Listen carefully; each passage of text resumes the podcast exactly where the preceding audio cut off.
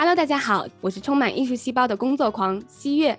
大家好，我是愿与你分享时光里嬉笑言谈的默默。月月，我前两天呢听到嗯杨澜的一个节目，她呢就说在呃访问中，尤其访问男性的时候，他会很调皮的问他们说你是如何平衡呃事业跟家庭的呢？然后他就会觉得很多成功呃商业男性的他们的脸上就会露出非常不解的表情，说咦这是什么问题啊？这个问题好像大部分都会问到女性啊。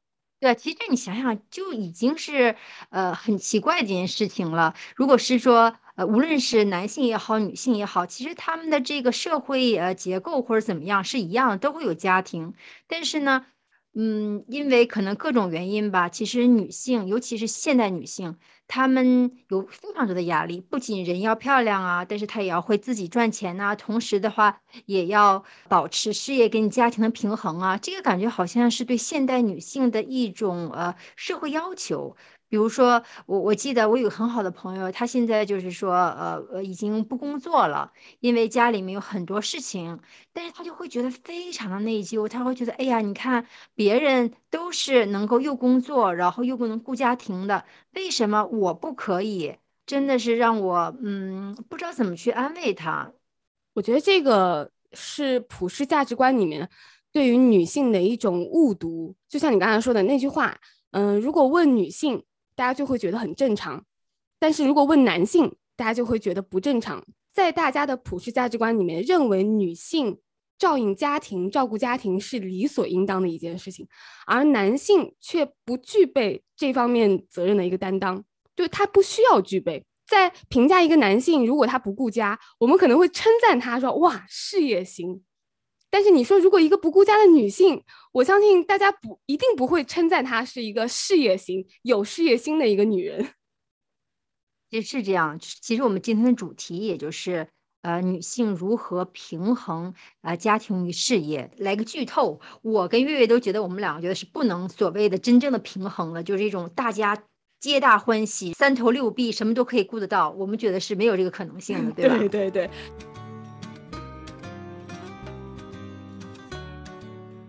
那你知道吗？我觉得女性啊，真的是，嗯，内心美的、发光的这样的，可以说一个物种吧。因为我们两个都是女性，我可以这样说，我真的也非常的爱女性的这个闪光点。就是说，她们很多时候都是因为爱，然后呢，做了很多委屈自己的事情。也有很多女性，她们根本不想结婚，但是为了他们的父母，这不还是爱吗？对不对？然后去找一个。你觉得差不多的一个一个伴侣，然后呢，呃，共度余生，或者是已经已婚的女士，就是。他们会觉得，哎呀，我应该要孩子怎么样？其实我自己不想要啊，但是我的父母或者我的先生，我先生的家庭他们想要啊，所以说我为了他们，因为我爱他们，我要委屈自己，然后还是需要这个孩子。男性和女性，我觉得男性现在当然在这个社会上也不容易啊，他们就是说要所谓的追求成功啊，然后对自己各个方面吧，可能也都有很很高的要求。但同时呢，女性也并因为。这件就是男性对自己的高要求，而对自己降低要求。呃，相反的，就是说社会各个的呃各个呃层面吧，都给女性架到一个很高的高度。我有一个朋友，德国人，五六年前吧，然后就是离开他的前夫的。其实他们在一起感情非常好，他只是觉得他从今天这一天可以看到呃。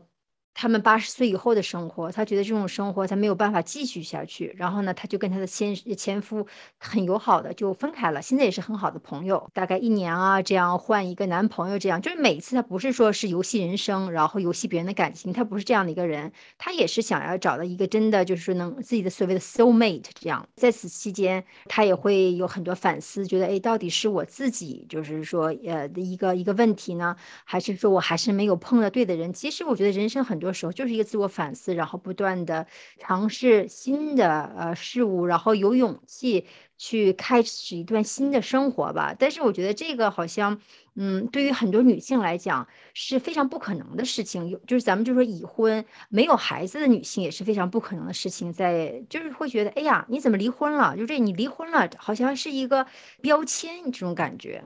嗯，有很多女性啊，其实过得非常的不开心，可能有家暴啊，或者各种各样的赌博呀，这样。但是她们就是因为这种社会压力啊，不敢去呃离开这个现状，然后呢就一直忍气吞声的这样去生活。所以说，如如果我们看出这个家庭，就是说这两个字，呃，其实不是说一定是一男一女，然后还有孩子构成的才是完整的家庭，其实就是每个人的情况不一样嘛，对不对？我觉得你这个点说的特别的好，家庭家庭，它就是一个能够有遮风挡雨，并且加上爱组成的一个地方。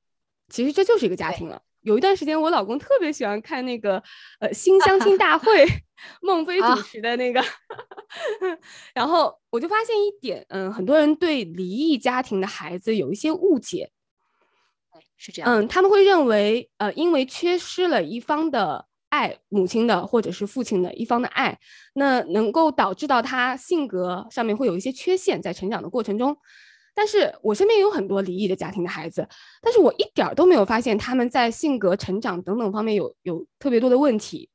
其实反而是我身边一些呃家庭健全的，但是呢，比如说父亲忙于工作，完全就是缺失的。反而是这样的孩子容易会有一些性格或者是家庭教育方面的一些问题，是这样。而且我觉得这个分类啊非常的奇怪，就是说其实每个人他都会有一个自己性格的所谓的阴暗面，因为这个就是这是非常正常的事情。但是呢，就是。呃，有一群这样的就是观点吧，就是这样，这有这样的人，他们会觉得是说，哎，因为你这离异的，你一定会怎么怎么样，他有一个这样很奇怪的一个逻辑。然后同时就是说，呃，就像你说的这种，嗯，所谓外人看起来是一个很完整的家庭，然后在这个家庭里，这个家暴非常的严重，但是没有很少会有人去责怪这个男性。我是说的，可能是咱们那个时候，就是小的时候，嗯，就会觉得，哎呀，这个，呃。睁一只眼闭一只眼这样，但是如果一个女性她呃在婚姻里面，比如说婚外情啊或者怎么样，哎呦这个那就是会背上天下所有你能够想象的骂名。我现在住的这栋楼有好两个嗯单亲妈妈，每天我就会看他们呃遛着狗遛着孩子。其实到了德国来以后，我会发现嗯单亲母亲或者是单亲父亲，像我呃老公的同事就有单亲父亲。他们可能不一定会把单不单亲，嗯，是否结婚当成这个家庭的幸福度的唯一的指标。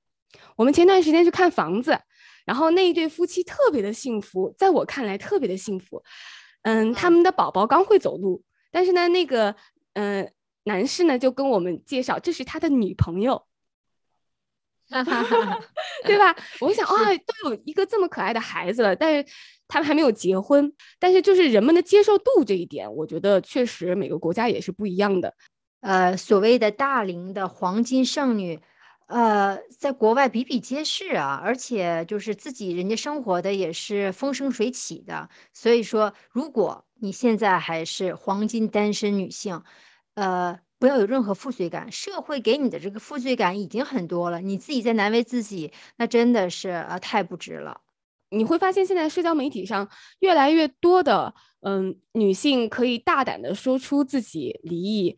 我觉得现在能发生，就是已经是一个很好的状态的改变了。对对，你说的这个真是这样，就是说，我觉得社会对就是女性的这个地位已经开始有了更高的一层认识，它并不是说一定要附属在男性身上的。比如说像我，呃，祖辈，我我外婆。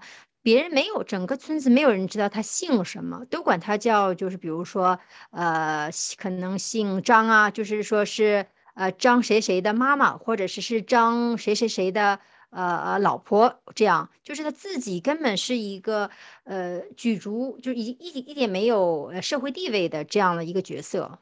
因为女性啊，就是一旦有了孩子，她会有很大的一个转变。我觉得，就是我觉得这个也是一种呃嗯。动物本能吧，因为你想，比如说，你想想那个北极熊啊，或者是说其他的一些狮子啊之类的，就是说，一旦这个嗯雌性它产下呃幼宝幼宝宝之后呢，就是男就雄性它会离开，然后呢，就是雌性他会自己，然后承担照顾这个小宝宝的这个责任。所以说，他尤其在小宝宝很小的时候，像猫咪也是这样的。猫咪在小宝宝很小的时候，它是非常凶猛的。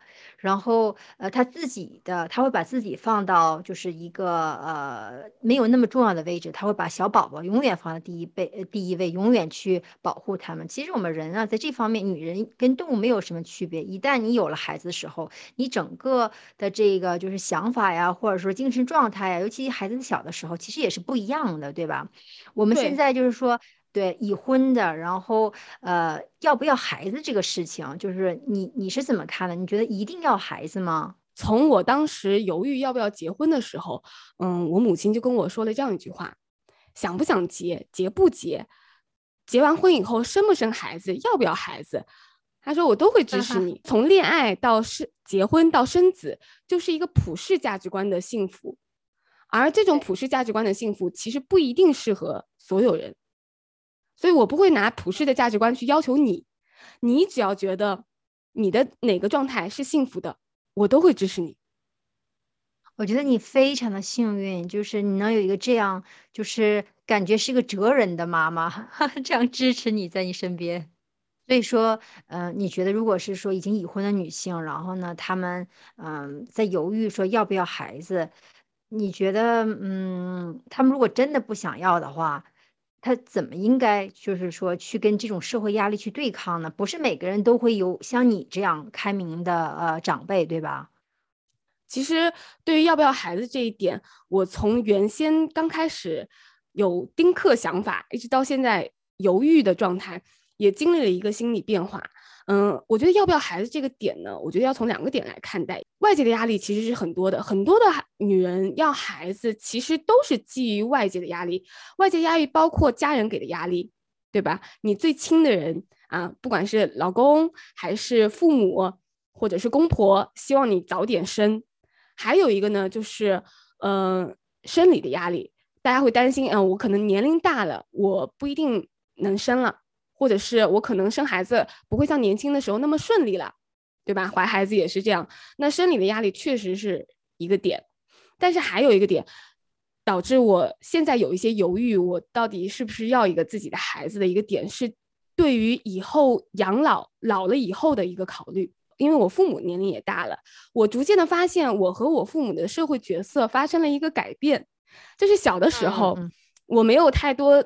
独立生存能力的时候，我的父母是我的监护人。但是老了以后，你就会发现，父母很多的地方他需要你，他不能够自己独独立的面对了。尤其像现在很多的社会发展的那么快、那么迅速，我们中国啊，有些互联网啊、软件啊这些 A P P 都发展的那么迅速，其实父母的学习能力是下降的。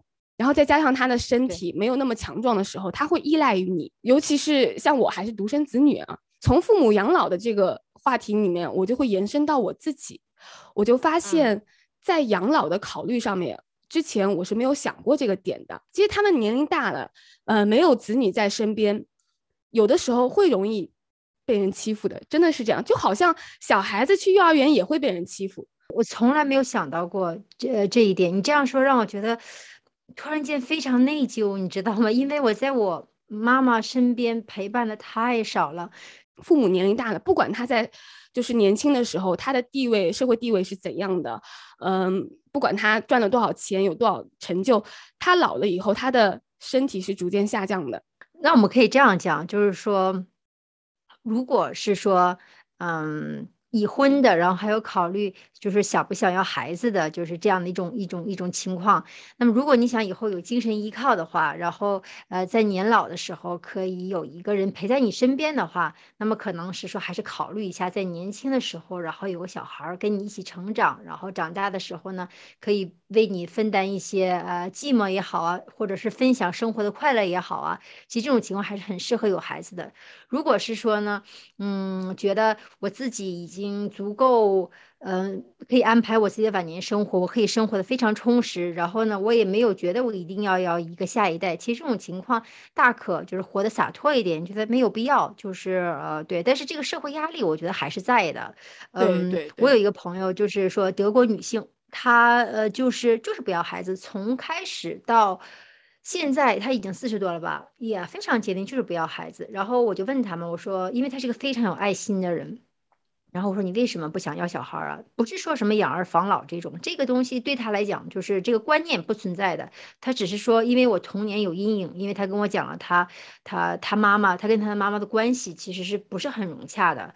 他说我很害怕，我给另外一个生命呃带来这么多痛苦，所以说呢，我呃不敢。也没有勇气，就是说生一个孩子。他说：“如果我，他说我知道我自己非常喜欢小孩儿，但是我如果能够想象到我有可能给这样一个美好的生命带来痛苦的时候，我就不敢。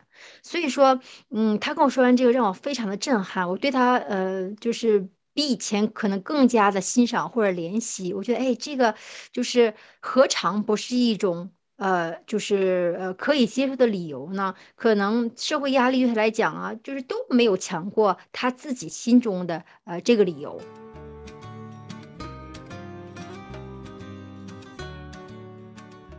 对，我们现在又回到是说呃事业。说什么是事业？因为我们刚才分析了女性嘛，就是各种不同呃时间的这个时间段的。然后我们就说了家庭，说家庭不是说一定要就是一个爸爸一个妈妈，然后一个孩子这样才叫家庭。其实家庭可以存在不同的方式，就是说单亲妈妈跟一个孩子，他也是一个家庭，对不对？然后或者单亲爸爸跟一个孩子，他也是一个家庭，或者是两个人一个一个丈夫一个妻子没有孩子，他也是一个家庭，对对对对。甚至就是不结婚，呃，在德国这个社会体系里面，不结婚你做伴侣也是一个家庭，是这样的。或者是说，有的人生活一个人可以像一个队伍一样，就是说他可能跟他自己的爸爸妈妈也不怎么联系，可能每次只是圣诞节的时候才会回去一次，但是心里有对方，他也是一个家庭。对对对对对，是的。在我看来，事业不是说赚多少钱，而是让我觉得有一种。价值感的体现，就是让我觉得我是一个有用的人。对对，就是说你可以给这个社会可能去回馈这个社会，然后呢，感觉到用自己的就是价值，可能对于身边的人吧或者环境有一些小小的那样的小小的改变，可能看不到，然后呢，可能也也就是嗯，别人可能也未必能感觉到，但是你知道你自己真的用心的去做这件事情了，这个就是事业，对不对？对，还有一个点，确实是要接地气一点，因为毕竟我们要通过工作、通过赚钱来养活自己，同时取得一个，嗯，应该说在这个社会中的一个自我的肯定和勇气。我曾经跟我自己说，我一定要给自己买一个小房子，这个房子可以不用大，但是呢，它要完完全全属于我自己。那个时候其实还没有认识我先生，那个时候。然后就给自己买了一套小房子。其实当时是年龄比较大了嘛，那个时候对不对？在家人中觉得啊，我要给你介绍啊。就是我发现一些有房子的男孩，他的用一句很俗的话啊，就是鼻子长到了脑袋顶上。那你没有跟他讲，你说我也是有房的，而且我是个校长，而且是个企业家吗？当时我还没有房，而且没有房，哎呦，没房，然后为了创业还没存款。你这样说，我就突然想起网上的一句话，就是男人，嗯，你这么平凡，怎么能够这么自信？因为有一套房吗？一套房，对呀，那一套房还是父母留下来的，是吧？对，哎，其实你刚才说的，我觉得真的是，呃，就是对于独立这个概念、事业的这个概念非常好。就是我们一定要确保花费是小于消费的。就比如说你每个月只赚一千块钱，但是你我说，哎，我想我要经济独立，就是说我每个月就花八百块钱行不行？或者每个月就花六百块钱。钱行不行？这样的话，我就不用去依附任何人去生活。那么有了这个第一步的时候，然后呢，我们再可以就是说去进行自由选择。不然的话，有依属的这种关系在，你永远不能自由选择，对不对？对你刚才讲到这个自由，我觉得是你当你只有经济基础的支撑的时候，你才能够有获得自由的资本。是的，所以说你说财务独立啊这种事情。呃，听起来特别的高大上，你知道吗？但是我每个月就是就花，可能是两百块钱，你两两百块钱不行，一千块钱租房，然后呢五百块钱吃饭，我每个月赚三千块钱，我也可以这样大言不惭的说，哎呀，我经济早就独立了，对不对？因为我的花费很小。对对 对对，是这样子的，嗯。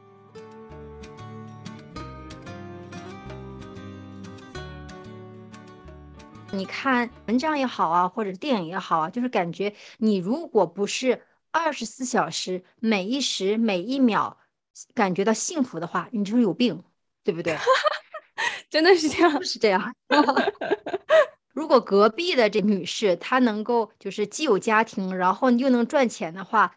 人家为什么能够事业家庭平衡？然后呢，你在这里就忙，就是忙得一团糟。我觉得这个逻辑根本都不都是不对的，因为可能隔壁的那个就是呃王姐姐呀，或者是王妹妹，她看你也是，哎呀，你怎么事业家庭能平衡，我就不能啊？有一个特别就是重要的概念，其实女性应该更理解女性，更支持女性。我突然想到了，我婆婆有一次，嗯，跟我聊到生孩子的这个话题啊，嗯，她跟我说，她说。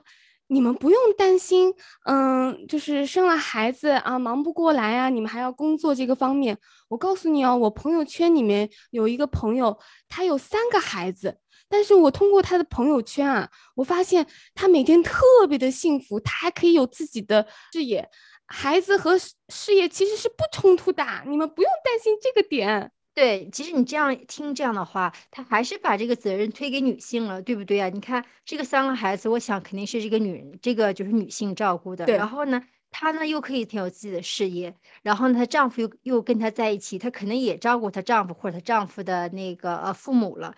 那么其实所有的一个重担，就是很多程度上都是对于这个女性的期望。然后呢，而且我觉得一个非常有趣的一个概念就是说。我听到别人怎么怎么样，我看到别人怎么怎么样，就是有一种那种，我如果看到你，你一天，你，就是我只看了一天五分钟，你那五分钟在笑的时候，我就觉得你这一生都在笑，就是有一种这种特别，嗯，让人几乎不理解的这种以面概全的这种天真，对不对？对对对，很多人都是看到表面的现象，而且其实，在社交网络上面，你看，你打开小某书。或者是某音，好像都生活在每个人都生活在嗯月入过万，或者甚至是啊年薪百万这样的一个美好的世界里面。其实很多时候我们只是看到了一个表象，但是我觉得我婆婆说那句话我是可以理解的。为什么呢？你有没有发现，就是呃我们两代人在养孩子方面，嗯发生了一个巨大的转变。那一代人呢，像我婆婆。嗯，当时他为了自己工作，他是去很早就去德国工作了。他把孩子当时留在国内的时候，就留给了呃我老公的爷爷奶奶照顾。那也就是说，他有公婆或者是有父母去老人家去照顾孩子。到了我们这代人，我们逐步的发现，把孩子嗯完全的托给老人，这个对孩子的成长和教育来说非常的不好。你说的非常对，就是说，呃，我们对孩子这概念，就是比如说像呃我父母那一辈吧，就是说你养孩子，你养活了，他别生病，他别进监狱，呃，是的，是个正常人，对对，就就行。而且他们对幼儿教育好像没有什么太太大的概念。但是现在呢，我们知道，就是说其实呃陪伴孩子非常重要。陪伴什么意思？就是时间。那么你如果是说人的时间就这么多，你说你要是说所谓的一天要工作非常多呃多的小时，那就注定的没有时间去陪孩子。说每天，比如说一个妈妈说我只有一个小时陪孩子，我觉得这个对孩子来讲真的是有点残残忍。一个小时在二十四小二十四小时之中，对不对？那些能够在事业上取得很好成就的女人，她在事业的背后一定是有一个很好的帮手，这个帮手。不一定是老公，或者是不一定是公婆，那他也有可能是阿姨。他有了帮手之后，牺牲了一些陪孩子的时间，然后孩子做了妥协，才能取得事业上的成功。我我是这么认为的啊，你觉得呢？是这样的，我觉得还是我们刚才说的这个，就是刚开始的时候就提到了嘛，就是如果你想让每个人都高兴的话，然后这是不可能的事情，对不对？对对对，是的，是的，各种各样的。社会的声音吧，说作为女性来讲，其实真的很不容易，因为我们从小的时候就是说，在各种各样的这种环境的影响啊，还有呃不同声音的影响中所长大的。那么我们在就是这个阶段的时候，怎么才能够就是说活出相对来讲轻松的自己呢？你觉得你怎么看这个？我那么拼事业的人，我那么工作狂的一个人，如果让我真正的。有了孩子之后，我有可能也会选择全职妈妈一段时间。但是我觉得是这样的，就是这个时间对我来说啊，一定是一个阶段，不是说我全职妈妈是要做一辈子的。在我看来，我接受不了这个点，而且我会用全全职妈妈的这个时间段，还是做下一份工作或者是下一份事业起步的一个准备。是这样的，我觉得你你刚才说的非常好，就是说其实每一个是，就是我们每一个阶段都有一个侧重点，我们要把这个点就是说抓住，然后呢，尽量的不要理理会呃外界的声音。就像其实我刚开始的时候跟你提过，我的这个朋友其实他很苦恼，因为他是全职妈妈，但是不要忘记他孩子才三岁，而且经常生病，每每个星期大概都会生病一次这样。在这种他怎么可能去就是去上全职的呃全全职的班呢？因为，嗯，各种压力吧，还是不要放弃自己的个人成长。就是说，他自己的兴趣在哪里？就是在把孩子照顾好的同时呢，就像你说的，也去为你下一次的这个冲刺去做准备。而且同时的时候，一定要坚持自己的价值观，不要被其他的事情所左右，不然的话，生活的非常的累，对不对？对，我突然想到，呃，小时候有一个美剧特别的火，我不知道你有没有看过，叫做《成长的烦恼》。呃，好像看过，但是我但是我不是非常非常记得这个美剧是我小时候最喜欢的一个美剧。其中一个主人公，嗯，Michael 就问自己的父亲说：“到底怎么样才能够让身边的人喜欢我们呢？”嗯，他父亲 Jason 就跟他说：“他说孩子，你是不可能让你身边每一个人都喜欢你的，没有任何一个人能够做到这个点。”而且你也不需要让身边任何一个人都喜欢你。对，这个说的真的是非常好。就是，嗯，尤其我们女性啊，呃，就是在亚洲可能这种文化下吧，就是特别从小就就就说会被教育着，呃，你要见人要笑啊，你要你要赢得别人的喜欢，就是父母说你得听话啊，你得你你不能这样说话，别人会怎么看你？对对，说现在这还是一个为什么我们会想所谓的事业家庭平衡嘛？其实还是一个讨好的呃性格的一个这样的延伸。他希望每个人都满意，对不对？然后就像你说刚才成长那个烦恼那个样子，然后也是同样的话，呃，不可能每个人都喜欢你，不可能每个人都开心，你必须要做取舍。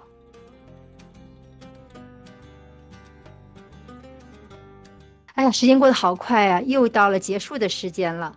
那么呃，在最后，我希望。嗯，天下的女性吧，起码是在呃收听我们这一期节目的女性，嗯，坚持你自己的价值观，我们一起拒绝被洗脑，呃，希望我们大家一起努力，互相呃扶持，活出精彩的我们，坚信自己的选择就是最适合自己的、最正确的道路。啊，好，感谢收听，那我们下次见，下期见喽，拜拜。